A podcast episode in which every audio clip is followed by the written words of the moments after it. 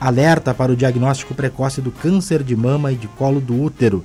E para falarmos sobre isso, no dia 1 do mês, está aqui conosco a doutora Júlia Pastorello, que é coordenadora médica do Centro de Oncologia lá do Hospital de Clínicas. Doutora Júlia, seja bem-vinda, muito bom dia. Bom dia, bom dia aos ouvintes. Bom, é, eu falava aqui no início, acho que o Outubro Rosa foi o, o, primeiro mês, o pioneiro aí com destinar uma cor, né, e tratar de um assunto, uh, de, de, uma prevenção de uma doença relativa uh, ao mês e a uma cor, né? E é uma campanha que atingiu uh, proporções mundiais e fantásticas em termos Sim. de adesão à saúde da mulher como um todo, né? Então, cada vez ela está mais focada na mulher e com mais adesão em todos os segmentos da sociedade. Sim, e puxou depois para o Novembro Azul para nós homens, e assim foi indo outros tantos meses, né, doutora? Criou uma moda em saúde, né? Isso. Isso. A gente fala mais de saúde, com certeza, pelo precursor que foi o Outubro Rosa. Sim. Uh, o que, que, a senhora vê de mudança desde que começa essa campanha, desde de, de uma, vamos chamar assim, uma explosão do, do, do, do Outubro Rosa? Uh, a senhora viu realmente uma mudança? O engajamento das mulheres nesse mês é maior? Sim, e existem dados mundiais já na última década, graças ao Outubro Rosa e às campanhas de prevenção que ele traz, é, nós conseguimos aumentar as chances, as taxas de cura em relação ao câncer de mama em 40%, é quase metade das mulheres, né? Olha então só. ele já tem assim uma um resultado muito positivo e muito favorável, mostrando que a prevenção é o caminho. Sim. Uh, o, é o mês que se trata então do diagnóstico precoce do câncer de mama e de colo do útero. Eu gostaria que a senhora falasse um pouquinho, né, sobre o câncer de mama, sobre o câncer de colo do útero também é o mês da mulher focado muito no, no, câncer de mama, mas claro que a gente tem que lembrar de todas as outras áreas também uhum. que são necessárias para a saúde da mulher. Então, além de fazer o exame preventivo do colo uterino, a mulher deve fazer exames de sangue de rotina, perfil lipídico, glicêmico, vitamínico, fazer as vacinas adequadas, a prevenção do câncer colo retal, as questões de contracepção, é, olhar para o seu ponto de vista psicológico, saúde do sono, exercícios físicos, hábitos saudáveis de vida. Então, é um mês para a gente falar de tudo isso, né? Sim. Mas focado, então, principalmente na ideia que as mulheres devem começar exames de mamografia, que é o exame básico para câncer de mama, para procurar o câncer de mama, aos 40 anos de idade, a partir dali realizar anualmente.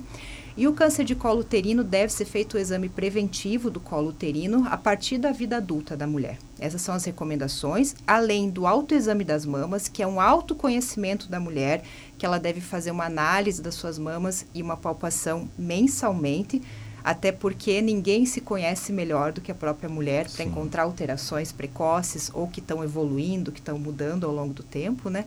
E toda consulta médica ou de profissional da saúde, principalmente clínico geral, ginecologista, mastologista, deve fazer o exame das mamas da mulher. Então, isso faz parte do exame físico da mulher.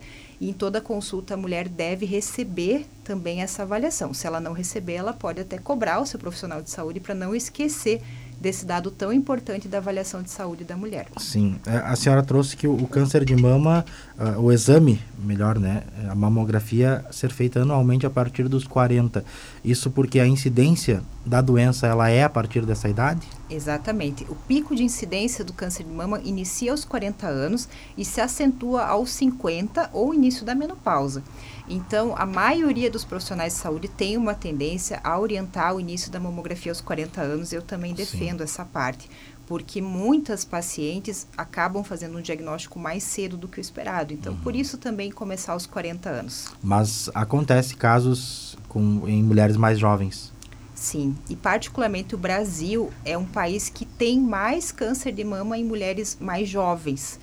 É, tem muito a ver com a nossa, a nossa raça, os nossos hábitos de vida, mas a gente precisa também procurar o câncer de mama nas mulheres mais jovens, através Sim. do autoexame, do exame clínico das mamas e também das orientações do que é anormal na mama dessas mulheres mais jovens. Sim. Há algo preventivo que possa ser feito? Inúmeras coisas. É, acho que todo mundo está cansado de ouvir falar sobre alimentação saudável, Sim. com frutas, verduras, legumes, pouca carne vermelha, evitar o sedentarismo, praticar muita atividade física, manter o peso estável, sem obesidade, sem sobrepeso, não fumar, não ingerir bebidas alcoólicas em excesso, ter um bom perfil psicológico, uma boa qualidade de sono, uma quantidade adequada de trabalho. Nós estamos cansados de falar isso. Sim. Mas se a gente perguntar, a maioria das pessoas não está fazendo os seus hábitos de vida saudáveis. E infelizmente isso traz um risco aumentado de câncer, não só de mama. Uhum. É, o câncer de mama, então, os fatores que podem levar a desenvolver estão aí inclusos também. Estão praticamente relacionados aos nossos hábitos de vida. Né? As nossas escolhas diárias podem nos dar um risco maior de câncer. Fatores genéticos também? Sim, a genética para o câncer de mama é um fator relevante, mas não o mais comum.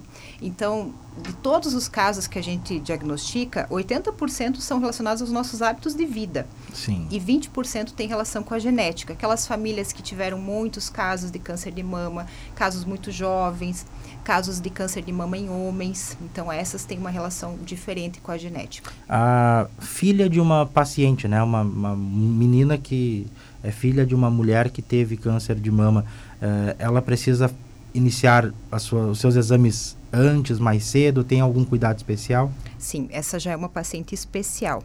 Então, a recomendação das, da mamografia aos 40 anos não vale para ela. Uhum. Essa, essa paciente especial, que tem uma história familiar de primeiro grau, ainda mais da mãe, ela deve avaliar se ela tem que, se ela tem que fazer um aconselhamento genético, né, talvez ser portadora de alguma síndrome hereditária que precise de um acompanhamento especializado, ou, se não for o caso, ela precisa iniciar exames de acompanhamento da mama 30 anos antes da idade do, do diagnóstico da sua mãe.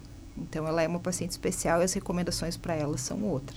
Olha só, tem que ter esse, esse cuidado, independente de, de a mãe ter conseguido curar ou não independente. Claro que cânceres mais agressivos, a, né, a gente acaba pensando mais até na questão genética, mas independente. E, doutora Júlia, se mudou, se evoluiu também o tratamento das, das pacientes, eh, eu me recordo que algum, que algum tempo atrás se falava até em retirada da mama, retirada do seio. Hoje ainda é necessário? Isso tem evoluído? É uma época de comemorar, porque além da questão estética, a cosmese da mama está sendo muito mantida. A maioria das mulheres vão ser submetidas a uma cirurgia conservadora da mama, que vai tirar uma área pequena da mama, vai manter a mama muito harmônica com a outra. Tem também o acesso às próteses mamárias, no caso de retirar toda a mama. Então, essa questão da autoestima e da forma da cirurgia da mama é muito menos mórbida para a mulher. Isso é muito bom para ela, uhum. para o convívio social, para suas questões também de, de beleza, como ela se sente fisicamente. Mas o tratamento do câncer de mama nesses últimos anos ganhou muitos aliados. Então a gente incorporou novos tratamentos uh, de bloqueio hormonal, que foi uma novidade muito válida e que está ajudando já muitas pacientes. A imunoterapia também agora é uma realidade para câncer de mama, além de novos anticorpos. Então é um momento muito rico em termos de novas opções terapêuticas para essa doença. Que bom, né? Porque além do, do sofrimento da doença em si, ter essa questão estética que também acaba abalando muito as mulheres, né, doutora? Muito. E outra coisa também é que a quimioterapia para o câncer de mama, em muitas situações, faz cair o cabelo. Uhum. E hoje em dia a gente está vendo que existe a possibilidade da touca capilar, que é uma touca que se usa durante a quimioterapia e que evita a queda do cabelo. Algumas atrizes, como a Ana Furtado, Algumas jornalistas também utilizaram essa touca e estão aí, né? Não caiu o cabelo, não ficaram com aquele estigma, né? De estar fazendo quimioterapia, de estar sem o cabelo. Então, acho que isso também contribui muito para a mulher encarar melhor essa fase de tratamento, esse momento da vida. Sim. Estou conversando com a coordenadora médica do Centro Oncológico do Hospital de Clínicas, doutora Júlia Pastorello, sobre o Outubro Rosa. Uh, próteses mamárias, né? A, a, mulher que coloca o silicone, ela corre algum tipo de risco, aumenta, diminui uh, a probabilidade de um câncer? Essa história ficou conhecida por uma determinada prótese que era usada no passado e que aumentava o risco de linfomas na uhum. mama. Mas as próteses mais modernas, os profissionais uh, que lidam com essa, com a colocação dessas próteses estão mais atentos, então, para não usar próteses que tenham um risco de câncer e também para acompanhar depois essas mulheres. Então, a resposta no momento é não. A gente pode fazer uma prótese mamária, e isso não vai aumentar o meu risco de câncer de mama, mas eu tenho que Sim. entender que vai ser mais difícil encontrar alguma alteração na minha mama com prótese. Então eu preciso cuidar mais em relação ao autoexame, ir mais ao meu médico, estar mais próximo dos profissionais de saúde. Acho que isso sim é o que deve ser esclarecido em relação à prótese. Ele pode dificultar um pouco o diagnóstico. Dificulta, porque ela esconde a mama da mulher, né? Então, na frente, muitas vezes está a prótese. A gente não consegue examinar tão bem como uma mama que não tem prótese. Então, tem que ter um cuidado adicional. Isso é uma verdade. Sim, certo. A senhora falou também em câncer de mama em homens. Isso. Tem? Existe, então? Os homens também têm mama, Sim. né? Então, 1% dos casos de câncer de mama são em homens, né? Então, ele é uma doença que é importante lembrar que acomete tanto homens quanto mulheres. E por essa questão do homem não pensar que ele possa ter câncer de mama, os diagnósticos são mais tardios no homem. Sim. Então, a doença está mais avançada, mais difícil de curar. Então, o homem também deve realizar autoexame da mama. Olha só que interessante. Uh, as mulheres, após o tratamento, o índice de, de uh, uma recidiva, né, de ficar, de ter de novo, de voltar, acontece com o câncer de mama?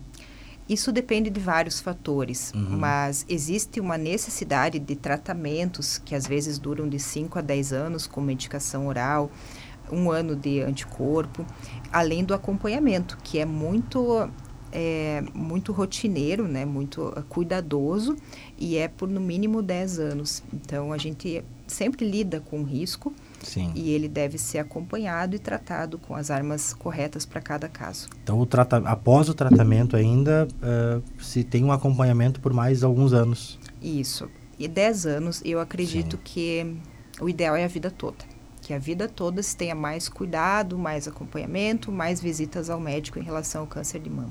Olha só. Uh, e na questão do, do, colo do útero, né, do câncer de colo do útero, uh, as questões genéticas influem mais ou menos no muito menos, muito menos. O câncer de colo, uterino, eh, câncer de colo uterino, ele tem uma relação com o vírus do HPV. Então, ele tem essa questão de ser relacionado a um vírus, na maioria, 90 e quase 100% dos casos aí. É por, por uma doença sexualmente transmitida. Isso, é um então. vírus oncogênico Sim. que, é, dependendo da imunidade da pessoa, das questões também de saúde, pode ou não desenvolver um câncer de colo uterino. Assim como pode desenvolver um câncer de, de canal anal, de pênis e de cavidade oral, de orofaringe, que a gente chama. Certo. Uh, com relação aos tratamentos, é, tem que ser cirúrgico? Há outros, outros métodos, outros meios? A cirurgia, ela ainda é um pilar é, principal do tratamento, tanto, tanto do câncer de mama quanto do câncer de colo uterino, mas dependendo do tamanho, da evolução daquela doença, vai se associar a vários outros tratamentos. Eu sempre digo que é igual subir uma escada, tem vários degraus para a gente chegar na cura. Então, a gente pode utilizar quimioterapia, radioterapia, tratamentos-alvo, anticorpos. Então, tem várias outras opções que são muito é, justas e aceitáveis para aumentar a chance de cura desses pacientes, esses degraus a mais que a gente tem nessa escada de cura. Sim. E doutora Júlia, como é que está hoje na, na, na rede pública de saúde, né? Hoje tem é, tudo à disposição da população, esses é, os exames que a senhora trouxe aqui que são importantes, uh, as pessoas conseguem encontrar na rede pública também? Sim. O, o, o sistema público de saúde, ele fornece a mamografia, o preventivo do colo uterino, as consultas com o profissional de saúde para toda a população. Mas, infelizmente, a adesão a esses exames pela população é baixa. Ela é um pouco maior aqui no sul do Brasil em relação a outras áreas do país, mas ainda está muito longe do ideal. Ainda Sim. mais no contexto dos últimos anos. A questão da pandemia foi aceitável que muitas pessoas deixassem de ir ao médico, deixassem de sair tanto de casa, né? Mas nós sabemos também que isso deixou muitas doenças graves sem diagnóstico, porque ainda não estão dando sintomas e que ainda podem ser curadas. Então, nós ainda devemos tratar a questão da pandemia com muito respeito, Sim. Mas entender que o câncer de colo uterino, o câncer de mama também são pandemias, né? Também são situações graves de saúde que podem ameaçar a vida das pessoas e com muito cuidado e tentando então priorizar a nossa saúde da nossa família, voltar a acompanhar com o médico, fazer exames preventivos e tentar aos poucos retornar a essas rotinas normais que se perderam nesses últimos dois anos. Sim, não dá para se defender de uma doença ficar com outra, e né? Esquecer das outras, né? Sim, tem que fazer os exames. E teve muita queda de, de na procura nesse período de pandemia, principalmente? A estimativa da Sociedade Brasileira de Oncologia é que no ano passado, metade das pessoas deixaram de fazer exames preventivos. Então, metade. É muita coisa, né? É muita coisa. Que coisa. 10 e 51. Se diagnosticado cedo, a chance de cura é, é grande. É praticamente 100%. Então, Olha diagnóstico só. precoce é igual Sim. à cura. Veja a importância, né, de, de termos campanhas, então, para alertar sobre isso, né, doutora? Isso. Para cada milímetro que aquele tumor vai crescer, eu já diminuo uma grande porcentagem na minha chance de cura. Cada milímetro que ele cresce. Isso. Tempo é cura, né? Sim. Cuidado precoce é cura. E, doutora, tem a possibilidade do câncer de mama se alastrar para outros órgãos?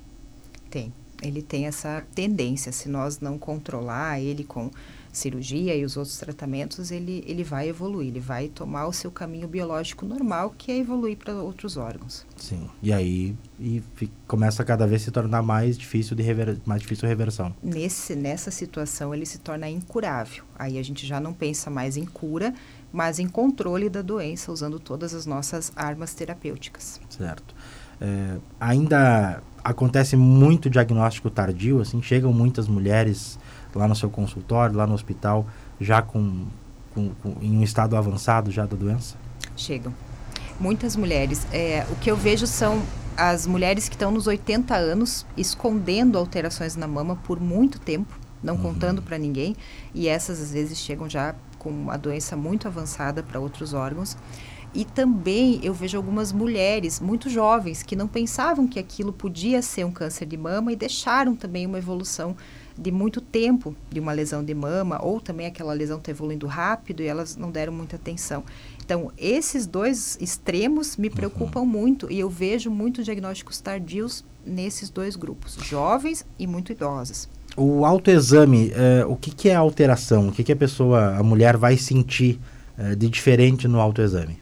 Inúmeras alterações, mas o principal é que a sua mama não está normal como sempre foi. Então, você pode encontrar o mamilo invertido, como ele não era antes, um- uma grossura da pele ali da região da mama, assim com aspecto como se fosse de casca de laranja.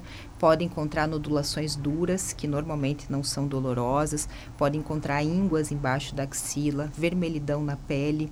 Então, essas são as principais Sim. alterações. Mas é uma mama que não está normal, principalmente se você comparar a outra mama. Então, Uhum. isso já é um parâmetro. A outra mama não está assim e essa está desse jeito, alguma coisa não está certa. Eu preciso procurar um profissional de saúde. E são sinais, então, que não são tão difíceis de, de, de perceber.